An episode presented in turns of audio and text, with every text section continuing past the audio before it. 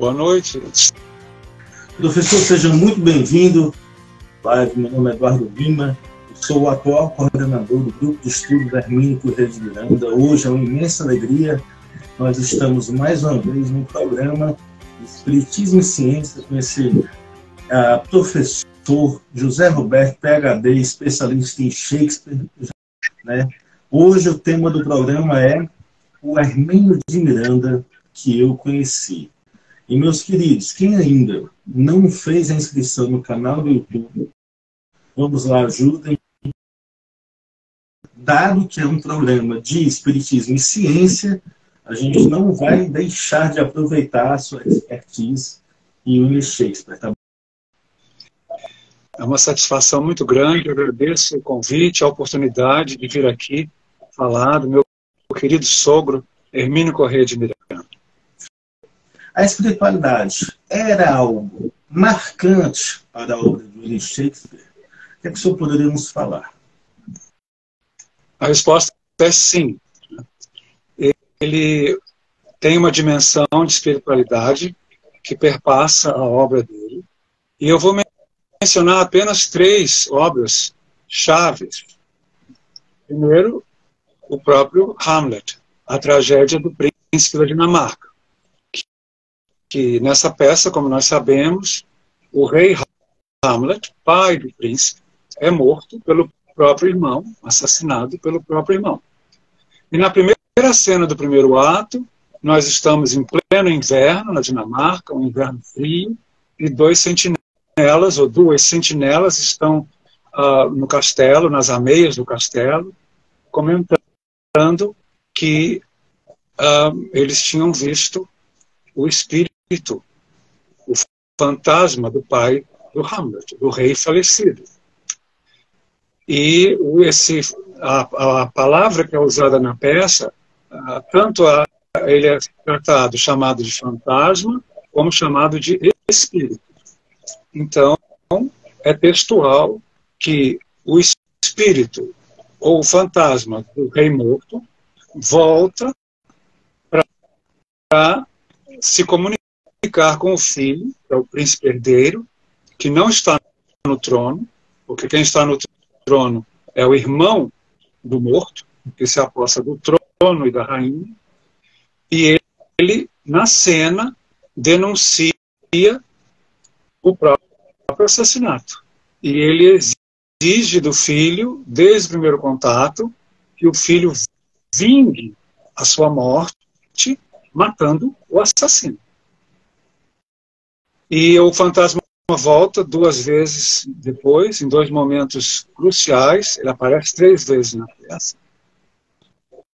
E é muito interessante pensar que a célebre hesitação do Hamlet em matar ou não matar Cláudio, seu tio, e isso, isso também é textual, não é uma questão de interpretação, são as palavras que o Hamlet diz. Mais de uma vez na peça, ele diz: e eu, não é uma citação, eu estou aqui em paráfrase. Ele diz: Como eu vou saber que o espírito, o fantasma que apareceu para mim, é de fato a alma do meu pai morto ou o demo, que, como nós todos sabemos, é capaz de assumir qualquer forma para vir conquistar a alma de um ser humano? Então, essa dúvida ele carrega até a última cena do quinto ato, quando, diante da corte inteira, o Laertes, já ferido de morte, e ele próprio Hamlet, também ferido de morte, sem sabê-lo, o Laertes anuncia diante da corte: o rei, o rei é o culpado. E aí o, o Hamlet tem certeza de que o fantasma ou o espírito tinha falado a verdade, portanto não seria o demo, porque o demo jamais fala a verdade, e ele imediatamente, sem hesitação alguma, mata o tio e atende ao pedido do fantasma do pai. Eu isso no Hamlet. Em Macbeth, o rei Macbeth, que é general, se torna rei, ele usurpa a coroa, mata o rei Duncan, se aposta da coroa, e ele tinha um colega, companheiro de batalhas, o Banco, que era um aliado dele. Só que a partir de um certo momento, o Macbeth começa a ficar preocupado que o banco sabe que foi o Macbeth que matou o rei Duncan. Então o Macbeth contrata dois assassinos para matarem seu amigo, seu colega general. E isso é feito. E o banco é assassinado. Naquela noite, Macbeth uh, recebe a corte para um, jantar, um banquete, e é claro que o lugar do banco está vazio, porque o banco estava fora, chegando, ele foi morto na estrada. E então, o fantasma do banco, o espírito do banco já morto, chega e assume o assento vazio na mesa do banquete, e só o Macbeth o vê. Então, o Macbeth dialoga com esse fantasma, que ninguém mais na corte enxerga, e todos, inclusive a esposa dele, a Lady Macbeth, acham que ele está louco, delirando, e o fantasma, de novo, volta para acusar um assassino, no caso, o próprio Macbeth. Em Ricardo III, na véspera da Batalha de Bosworth, batalha decisiva, que acaba com a Guerra das Rosas, e na qual o Conde de Richmond, futuro Henrique VII, mata o Ricardo III, a cena famosa, meu, meu reino, meu reino por um cavalo, né? Meu reino, Na véspera de Bosworth, o Ricardo III, insone, é visitado pelos espíritos de todos aqueles que ele ou matou ou mandou matar. Todos, um por um. Para condená-lo também, para mais ou menos agourar a derrota dele na, na, no dia seguinte. Além desses espíritos e fantasmas, em outras peças você tem a presença de seres sobrenaturais. Aí são fadas, doentes, no sonho de uma noite de verão, em Cimbeline, rei da Britânia, na tempestade. Você tem figuras sobrenaturais que, que vêm para trazer mensagens, para resolver situações. Né? Então, a, a, dimensão transcendental, a dimensão espiritual, não material, está presente de uma maneira contundente na obra de Shakespeare. Mas só para fazer o fechamento, né? Poxa, nós ficamos imaginando o Hermínio Correia de Miranda fazendo um comentário desses personagens, né? À, à luz da nossa doutrina espírita, né? Porque um, um homem que somente ele está vendo o espírito ou ele em estado ali, não de vigília, mas insônia ali. E como você falou, professor, como esses personagens eles, eles são decisivos para essas histórias, né? A intervenção comunicação é espiritual é decisiva. Nos deixa, quem sabe nós fazemos uma conversa futura sobre a presença da espiritualidade em Shakespeare na literatura inglesa, porque aí nós vamos falar de Charles Dickens também, Vamos, claro, aí a gente faz um avanço de 400 anos, né? Saímos do Renascimento ali para o Idade Moderna, mas enfim. Professor, o senhor já falou na sua apresentação qual é a sua relação com o nosso querido Hermínio Correia de Miranda. Fale para o nosso público. Por quantos anos o senhor privou da, do, é, privou da, ali, da, mais ou menos ali da intimidade do nosso querido Miranda? Eu tive o privilégio de conviver com Hermínio durante 28 anos, na verdade 29 anos, de 1984 até 2013. E com a Inês, de 1984 até 2016, 32 anos. Tive o privilégio de conviver com eles no Rio de Janeiro, em Caxambu, nos Estados Unidos, quando eles foram nos visitar, enquanto eu estava estudando lá, na ocasião do nascimento da minha filha. E foi, era um convívio familiar, um convívio próximo. Eles tinham a mim como um filho e eu os tinha como pais. E tínhamos uma grande afinidade. Professor, eu tenho a impressão que essa live ela vai se tornar um pouco emocionante em alguns momentos. Viu? Conte-me a primeira impressão do Hermínio Correia de Miranda. Eu o conheci quando eu fui pedir a filha dele, do meio, Marta, em casamento, na casa dele. E foi a primeira vez que eu conversei com ele. E sabia que ele era um erudito, que era um estudioso, um, um autor prolífico, versátil, mas a primeira vez que eu pude conversar com ele na casa dele foi quando eu fui pedir a mão da filha dele em casamento. Isso era é, final de 1984, outubro de 1984. E depois disso, como eu disse, convivi com ele no Rio. Ah, ah, ele sempre, a figura humana sobre a qual eu gostaria de falar inicialmente, era uma figura ímpar, realmente singular. Um homem sereno, comedido, reflexivo, mas ao mesmo tempo caloroso, afetuoso, um homem que sabia ouvir, sabia ouvir. Um homem que não era, como se diz, apaixonado pelo som da, da própria voz, ou seja, que só estava interessado em ele falar, ao contrário, ele sabia e valorizava uma interlocução, uma troca de ideias.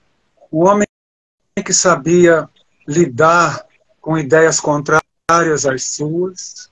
Um homem que não impunha as suas ideias, apenas as expunha. E aprendi muito com ele a parte de autocontrole emocional, um senso de justiça notável, um grande amor, não apenas pelos seres humanos, mas pelos animais.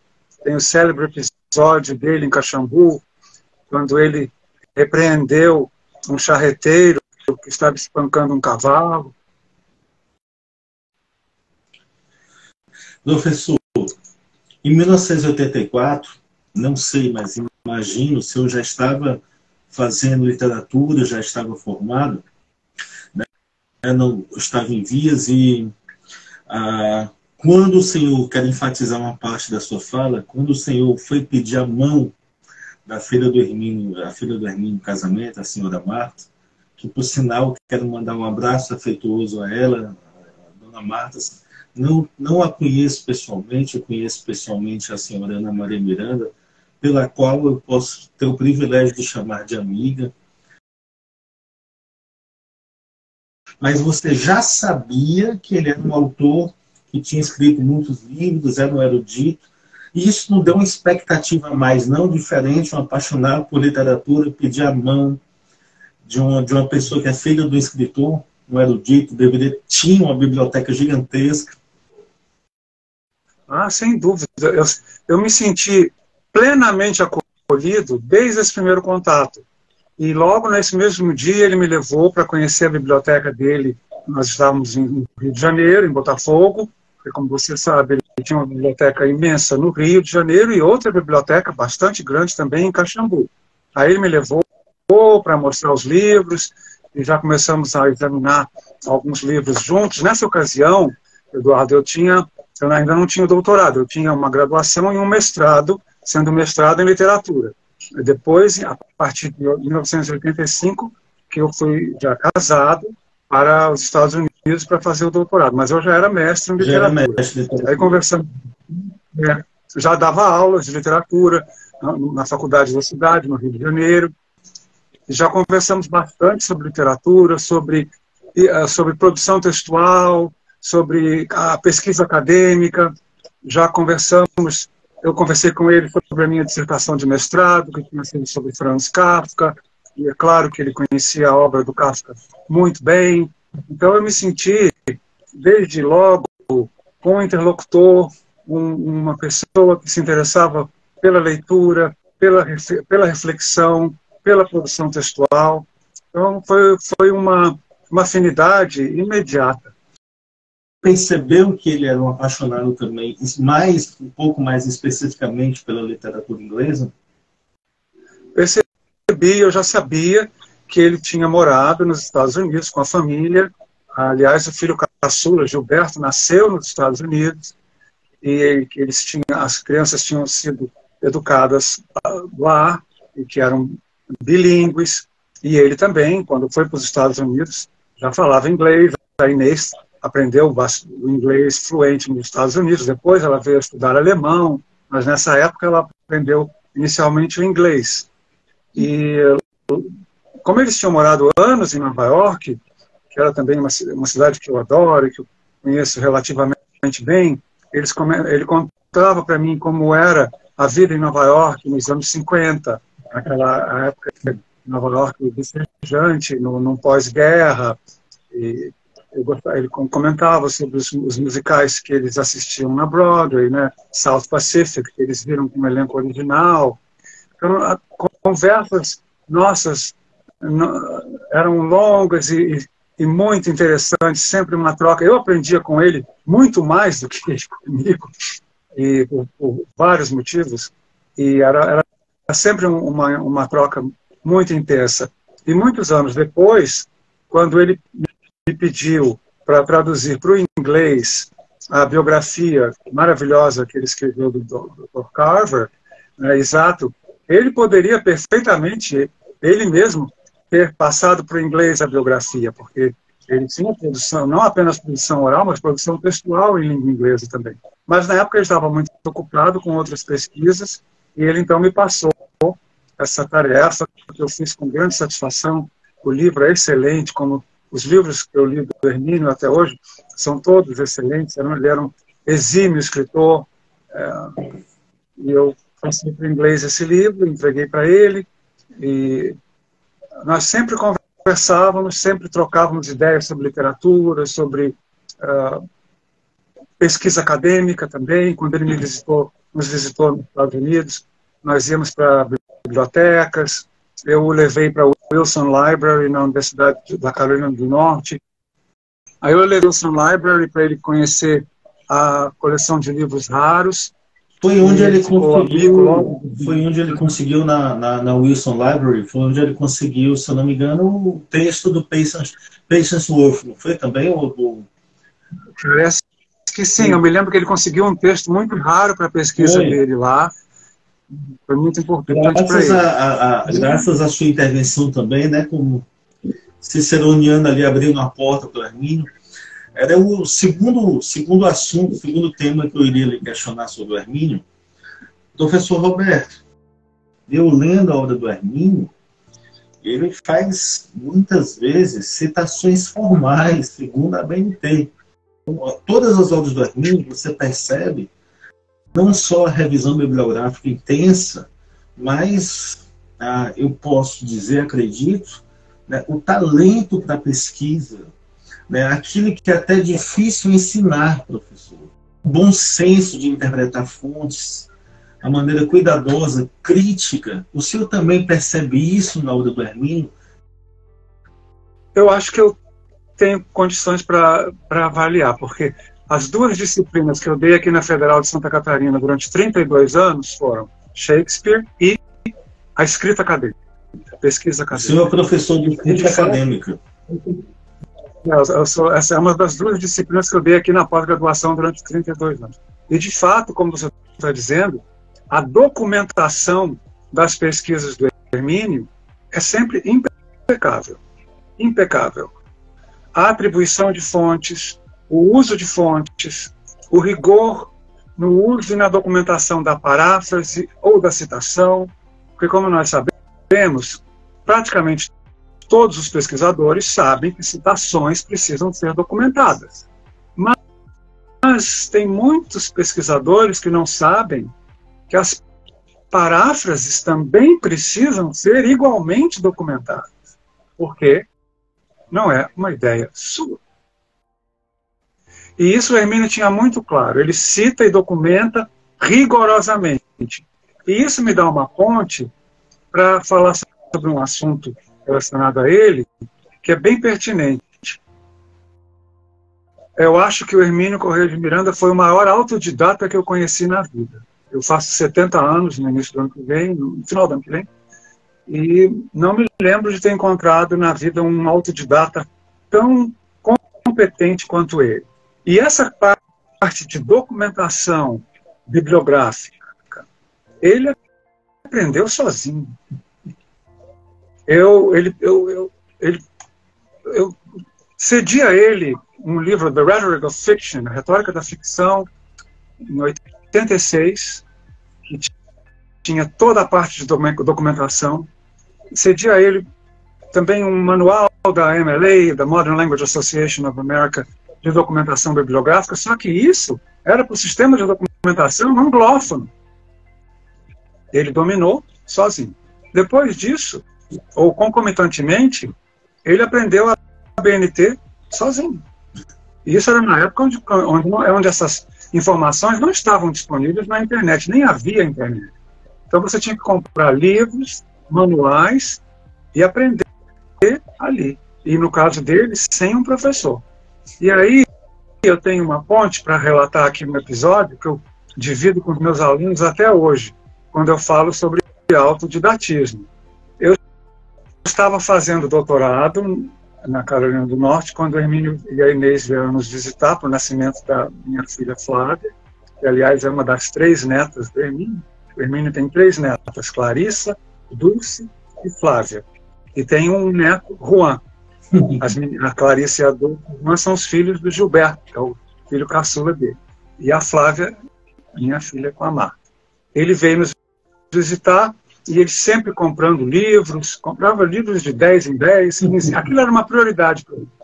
Aí nós fomos a uma livraria muito importante em Durham, na Universidade de Duke, e ele comprou, de novo, uma série de livros, livros belíssimos, capa dura, e eu comprei um livrinho lá em, papel, eu era estudante, papel uh, paperback, e na hora de passar no caixa, eu dei uma olhada e vi os livros importantes que ele estava comprando, e eu reparei que um dos livros, livro grande, capa dura, ilustrado, caro, acho que custava 100 dólares na época, era um livro sobre caligrafia. E ele comprou também um conjunto de penas. E eu, 40 anos atrás, mais novo, ingênuo, me lembro e peço que pensei, assim, na minha ingenuidade e maturidade, vi os livros que ele estava comprando, que eram dire... relacionados direto ou indiretamente à pesquisa que ele fazia na hora, mas vi também esse livro sobre caligrafia, caligrafia renascentista, caligrafia romântica, românica, e eu pensei comigo, sabe? Uhum. Puxa vida, mas parece um certo diletantismo ele voltou para o Brasil. Pouco tempo depois, ele sempre escrevia cartas para nós e nós para ele. Isso é uma época antes de internet. Os, os envelopes das cartas que ele nos enviava começaram a chegar subscritados já com a caligrafia que estava ali exposta naquele livro. E depois disso, começaram a chegar cartas inteiras, redigidas com aquelas caligrafias renascentistas, às vezes aqueles arabescos. Então ele dominou aquilo sozinho. Ele comprou o livro, comprou o conjunto de penas e dominou a arte da caligrafia sozinho. Então, era, como eu disse, foi uma hora autodidata. E essa parte de documentação bibliográfica, de leitura, crítica, sempre ele fez isso por conta própria. Não, ele comprava os livros dele, no Rio de Janeiro, quando ia quando foi aos Estados Unidos, ele, ele, ele comprava livros continuamente, continuamente. Cada livro que ele escrevia, para cada livro que ele escrevia, ele comprava carradas de livros, porque naquela época, de novo, não havia internet, né? essas fontes não estavam disponíveis. Então você tinha que ter a sua biblioteca, né, e os seus artigos, e ele comprava sistematicamente, porque a questão da pesquisa para ele era, era crucial. Ele, ele, toda a, a produção textual, conforme ele conversava comigo, e eu via, era informada pela pesquisa indutiva e dedutiva, o tempo inteiro. Ou seja, ele aplicava o método rigoroso da pesquisa acadêmica. A questão de testagem de hipóteses, a questão da, da, da compilação de dados, a questão de seguir aonde os dados estão levando e não viciar a pesquisa e direcionar os dados para a hipótese que você gostaria de demonstrar, todo esse rigor eu acompanhei muito de perto, porque nós conversávamos sobre isso. Não sobre o conteúdo da pesquisa, mas sobre a metodologia da pesquisa. E eu verificava que a metodologia da pesquisa dele era modelar. Era para você levar para a sala de aula e trabalhar parte de metodologia. Saiu para nós o pequeno laboratório de Deus. Olha, na primeira versão, quando eu entreguei para ele, a tradução foi do título anterior. Não é? Sim. O título foi posterior. Então, a, a versão que eu traduzi foi esta versão aqui. Ó. Foi a versão anterior. Não é? Então, esse título é e genialidade. Negritude e genialidade. Então, esse foi o título da, quando eu traduzi era esse título. De, posteriormente, então, foi adotado esse novo título então, para a obra no, no, Brasil, né? Traduzido Sim. em língua portuguesa. Né? Sim. Olha, o, o que eu posso falar sobre essa obra, eu poderia falar sobre uma ou outra obra dele também que eu tive o prazer de ler, que é a capacidade que esse pesquisador tinha de pegar um assunto, porque esse Dr. Carver, para ele, ele, no momento inicial da pesquisa, era um assunto novo.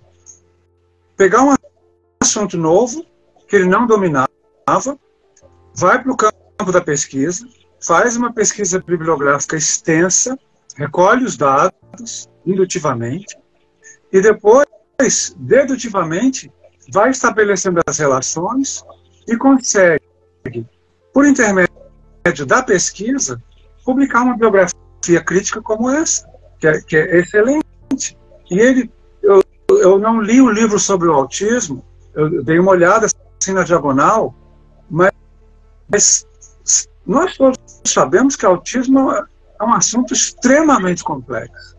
No entanto, de novo, ele se debruça sobre um assunto que ele não dominava, por intermédio da pesquisa, da leitura crítica, ele intuitivamente vai recolhendo os dados, chega numa percepção do assunto e escreve uma obra.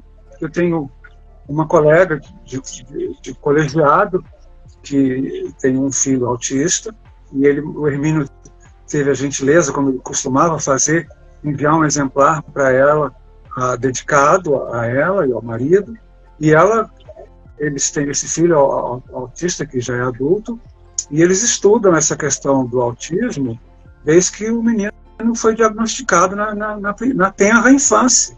E essa minha colega, ela é doutora em psicolinguística, trabalha com, com, com cognição, com aquisição de linguagem, e ela ficou impressionada com o conteúdo, não apenas com a forma, porque ela também é pesquisadora do CNPq e responsável até pelo, pelo a, a comissão de, de, protocolos de pesquisa aqui da universidade, de ética na pesquisa, mas ela ficou impressionada também com o conteúdo, como ele conseguiu se aprofundar num tema tão complexo e laicizar esse tema, que é o que ele conseguia fazer. Ele pegava um tema extremamente complexo, pesquisava, estudava e conseguia laicizar aquele tema para nós que não dominamos a área. Então, essa capacidade que o Hermínio tinha é, é realmente notável. É, é uma genialidade, beira a uma genialidade, sabe? Um, um, outro aspecto que me impressionava muito no Hermínio era o seguinte: a maioria de nós, todos nós temos aptidões, mas a maioria de nós temos, por exemplo, aptidões para letras, aptidões para exatas. O Hermínio, não necessariamente. O Hermínio, além de ter essa impressionante aptidão para letras, para as humanidades, ele também tinha uma mente matemática.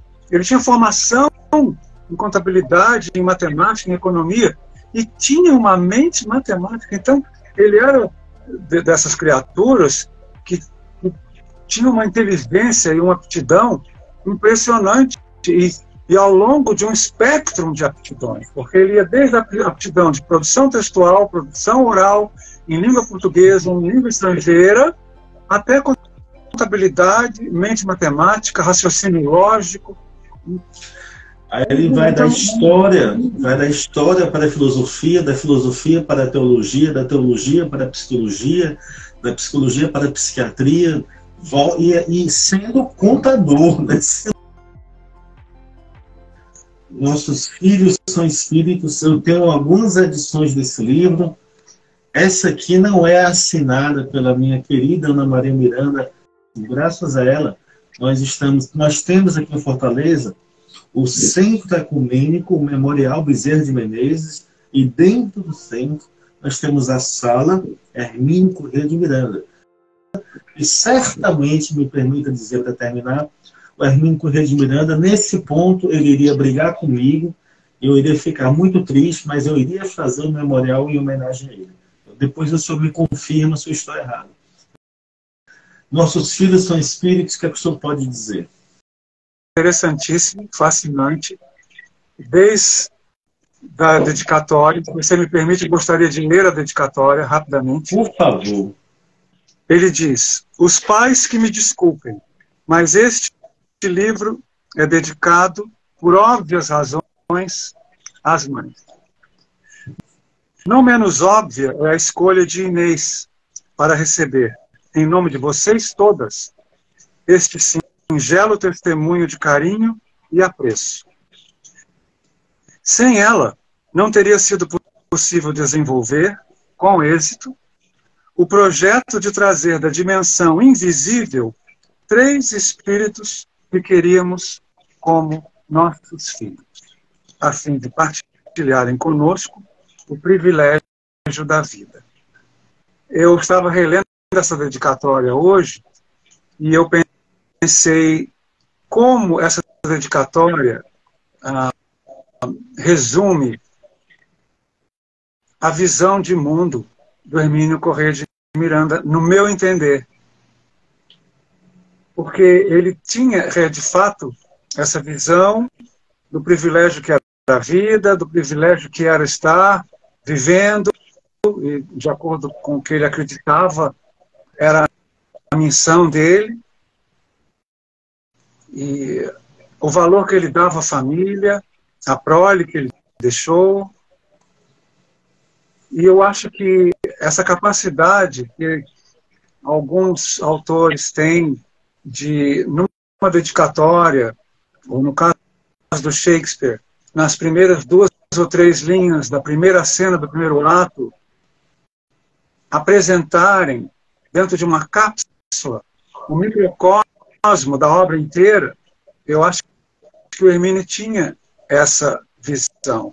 E ah, no primeiro capítulo, hoje eu estava relendo também, ele tem uma, uma frase que é um verdadeiro aforismo. Ele diz no meio da página 15, e eu cito: Afinal de contas, a vida dela e não a nossa, etc. Antes de sermos filhos uns dos outros, somos todos filhos de um só Pai. E, e ele tem sido muito competente, pois sempre deu boa conta de nós. Então, essa visão da, de Deus Pai, de Jesus Cristo, que era uma realidade cotidiana na vida dele, nós todos que convivemos com ele. Ele ele, se, ele fazia orações pelo menos três vezes todos os dias, tinha a cadernetinha dele de orações, onde ele anotava o nome de pessoas, da família, do, do Brasil inteiro, ele recebia cartas e já também na época e-mails, muito, dezenas e dezenas, ele respondia tudo pacientemente, caridosamente. Nesse ponto, a Inês em outros pontos também foi a companheira ideal, porque ela não só respeitava o espaço dele de pesquisador, de estudioso, de escritor, como incentivava e cuidava do lar e da rotina dele com todo carinho, para que ele pudesse, durante décadas a fio, desenvolver a missão dele, que na última vez que eu vi, acho que pelo menos 40 livros, né? Então, eu acho que o fato de ter dedicado essa obra, a, a Inês em primeiro lugar, e em seguida aos filhos, que ele disse que aprendeu tanto com eles, a gente percebe né, a visão de mundo desse homem, com quem eu tanto aprendi. Eu ia, nossa senhora, ah, não fui eu que não fui eu que entrevistei a Ana Maria Miranda, né? Foi uma, uma colega do canal, a Caroline, no final da live, as lágrimas já estavam acontecendo. E você vai falando, vai falando, eu vou imaginando, viu, professor? Ah, eu ia fazer a pergunta exatamente sobre a Dona Inês, Dona Inês Miranda, esposa dele, o senhor já falou, o senhor houve aqui uma. Então, pesquisar algo tão difícil, né? pensar, ponderar algo tão difícil, principalmente na época, você já recitou, ah, já falou algumas vezes, que hoje nós temos a maior biblioteca do mundo aqui à nossa disposição, mas na década de 70, década de 80, ah, você tinha que pagar para um artigo chegar, dificuldades, as coisas. O Hermínio ele trocava correspondência com cientistas americanos, escrevendo em inglês, você sabe disso. E tudo isso, o senhor falou muito bem, professor, só enfatizar, por favor, complemente. Acredito que Hermínio teria tido umas dificuldades se não fosse a senhora Inês, correto? Sem dúvida. Ela foi realmente a companheira ideal. E ela fazia a parte dela com uma satisfação, com uma alegria, recebia pessoas, confrades em casa, conversava e deixava o Hermínio à vontade para conversar também com as pessoas, sempre, se fosse no Rio de Janeiro, fosse em Caxambu, fosse também nas viagens, né? Porque o Hermínio era convocado pelo Brasil inteiro, aqui em Florianópolis mesmo, ele foi convidado mais de uma vez pela Associação Sociedade Espírita e, e fazia palestras. Ele era, ele era, requisitado continuamente, né? E no final eu já nem não conseguia mais atender aos, aos, às solicitações de palestras e conferências e, e também muitas solicitações para redação de prefácios, de apresentações, de textos de orelha, de livro, contracapas. Então, a produção dele, que foi, como nós sabemos, né, muito prolífica e versátil, também ele, ele, ele, contou o tempo inteiro com esse apoio, não apenas logístico, mas emocional, afetuoso, também da Inês o tempo inteiro ao lado dele. E elas, volto a dizer, ela sempre fazia isso com uma, uma, a maior boa vontade, interesse, com maior elan, era visível como ela gostava de participar do processo. Retornar aquele ponto que eu tinha prometido. Então, quando eu costumo dar palestra sobre o Hermínio Correia de Miranda, né, ah, eu, eu, costumo, no final ou durante, pedir desculpas a ele. Né?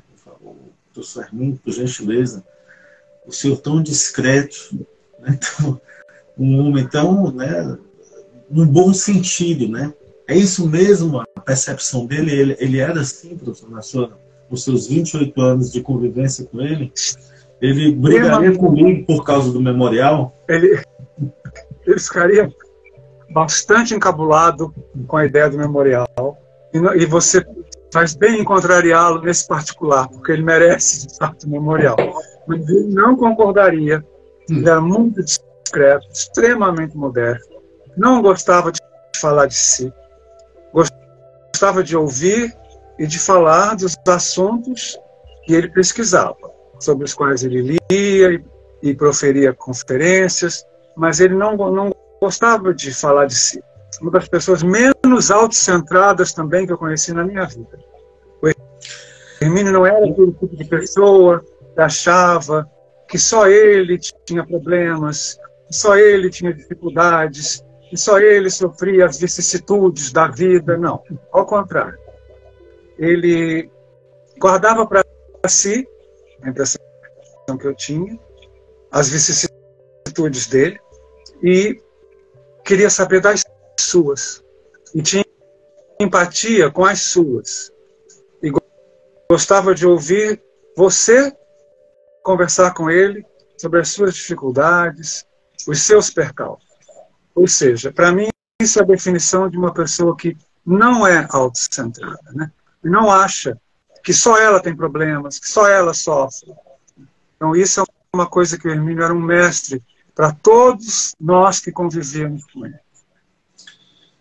Imagino que em uma, uma sociedade que incentiva o individualismo, né, a competição, fala um pouco da gente, da relação do Hermínio com Jesus. Olha, é, como eu disse anteriormente, ele, Jesus para o Hermínio era, era o centro da rotina dele, era, era, uma, era um convívio, digamos, cotidiano, por meio de orações, de reflexões, de leituras do, do Evangelho.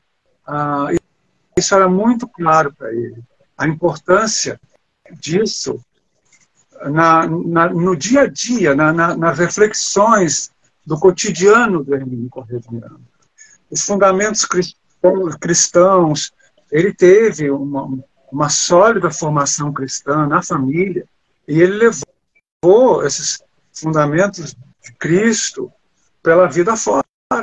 E, e, e enfatizava mesmo cotidianamente uh, várias vezes por exemplo estou me lembrando as situações é, de fato estavam um grupo de um pequeno grupo de pessoas, fosse na família até ou uh, conhecidos, criticando uma determinada pessoa. Fosse um vizinho, um síndico do prédio, um porteiro, uma pessoa. Então, algumas pessoas criticando aquela pessoa, dizendo que a pessoa tinha agido mal, e tudo levava a crer que, que essas críticas tivessem fundamento. De repente, o Hermínio dizia mais ou menos assim: Mas essa pessoa agiu dessa maneira por, por algum motivo. Não foi à toa. Se nós formos verificar a infância que essa pessoa teve, ou a adolescência, ou algum trauma que essa pessoa sofreu, isso não vai justificar o ato, mas vai explicar. Então, essa empatia que ele tinha com a pessoa que estava sendo criticada. E isso, ah, eu suponho, porque ele conhecia tão bem os evangelhos, eu suponho que isso, eu deduzo que isso fosse um aprendizado dele com o Cristo, porque todos sabemos da empatia do Cristo com aquele que está sendo apedrejado, criticado, né, menosprezado, mal compreendido pela sociedade hegemônica, por exemplo. Então, ele, a gente via, o que eu estou querendo dizer é que a vivência do Hermínio com o Cristo não era apenas em nível intelectual, de leitura, de reflexão, era também na prática cotidiana dele, das decisões, dos posicionamentos que ele tinha no dia a dia. Isso eu presenciei isso dezenas de vezes. Aliás, isso era o padrão da conduta dele. Eu, eu tentei aprender um pouco isso com ele, de me solidarizar com aquele que estava sendo criticado, desprezado, mesmo que eu não concordasse com a atitude, mas que eu compreendesse por que aquela pessoa pessoa agiu daquela maneira que eu não aprovei. E é isso você, sabe, né? Quando você compreende, mesmo que você não aprove, você não vai odiar. Porque você compreendeu. Você não precisa aprovar, nem aceitar. Mas se você compreendeu, você já não. Vai ser difícil você odiar aquilo. Você, você dá um passo além. Você não, dá um passo além, né? Então eu eu suponho que eu deduzo que isso ele tem aprendido com esse, com esse essa, convívio, metaforicamente, né, com o Cristo. Por que a obra do Hermínio deve ser lida, na opinião do senhor? Olha, por uma questão de, de conteúdo e forma. Pelo conteúdo, profundo, reflexivo, humanista, não materialista, transcendental, espiritual, que nos traz uma dimensão não material do fenômeno, né, que, que nos traz uma epistemologia transcendental do fenômeno da vida, e pela forma, que é impecável. Como eu disse, é um, é, são, são textos que você pode levar para uma sala de aula de escrita acadêmica, de, de metodologia de pesquisa, e dissecar diante de um grupo de alunos, porque a forma é, é impecável. Então, no caso da obra dele, é aquele casamento feliz e raro entre forma e conteúdo. Professor, penúltima pergunta. Se o senhor pudesse descrever o homem que o senhor conheceu, Hermínio Correia de Miranda, 28, 29 anos, em poucas palavras. Olha, é uma satisfação. Eu diria, um homem lúcido, sensato, justo, afetuoso, corretíssimo, um exemplo de ser humano para todos nós. Um caráter absolutamente sólido, irreprochável. Eu, eu gostava muito de um programa chamado Provocações, e no final ele fazia uma pergunta que ele dizia que era mais simples né, para o convidado. Vou fazer agora a pergunta mais fácil. E aí, professor, eu faço para o senhor a pergunta. Professor, sinta-se bem à vontade para responder essa pergunta enquanto católico, enquanto cristão, em qualquer âmbito. Tá? A pergunta, professor, simples é: o que é a vida? E a resposta será igualmente simples.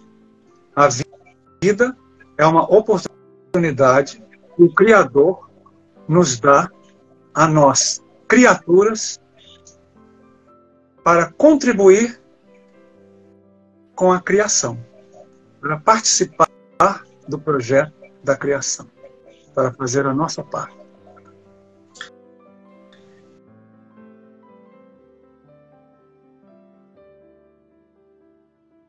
Professor José Roberto é, sabido, nessa vida não tive a oportunidade de conhecer o Hermínio Correia de Miranda, ter o privilégio de chamar a Maria Miranda de amiga. E professor, é com emoção que eu lhe agradeço muito. Eu que não tive oportunidade de conhecer o Hermínio, através da sua generosidade hoje, eu sinto que eu me aproximei um pouquinho mais do homem Hermínio Correia. Professor, muito obrigado Feliz Natal para o Senhor, para toda a sua família, que, como diria, como diria Charles Dickens, no final da sua obra, através dos seus personagens, que Jesus nos abençoe a todos. Muito obrigado. Muito obrigado, Eduardo. Eu é que agradeço a oportunidade, a conversa, as suas perguntas tão interessantes, fascinantes. Foi uma satisfação muito grande poder participar aqui com você e lembrar desse grande homem, desse querido, meu sogro querido e da minha sogra também querida, pessoas inesquecíveis para mim. Muito obrigado. É isso. Esse foi mais um Espiritismo e Ciência comigo. Até o próximo programa. Fique com Deus. Boa noite.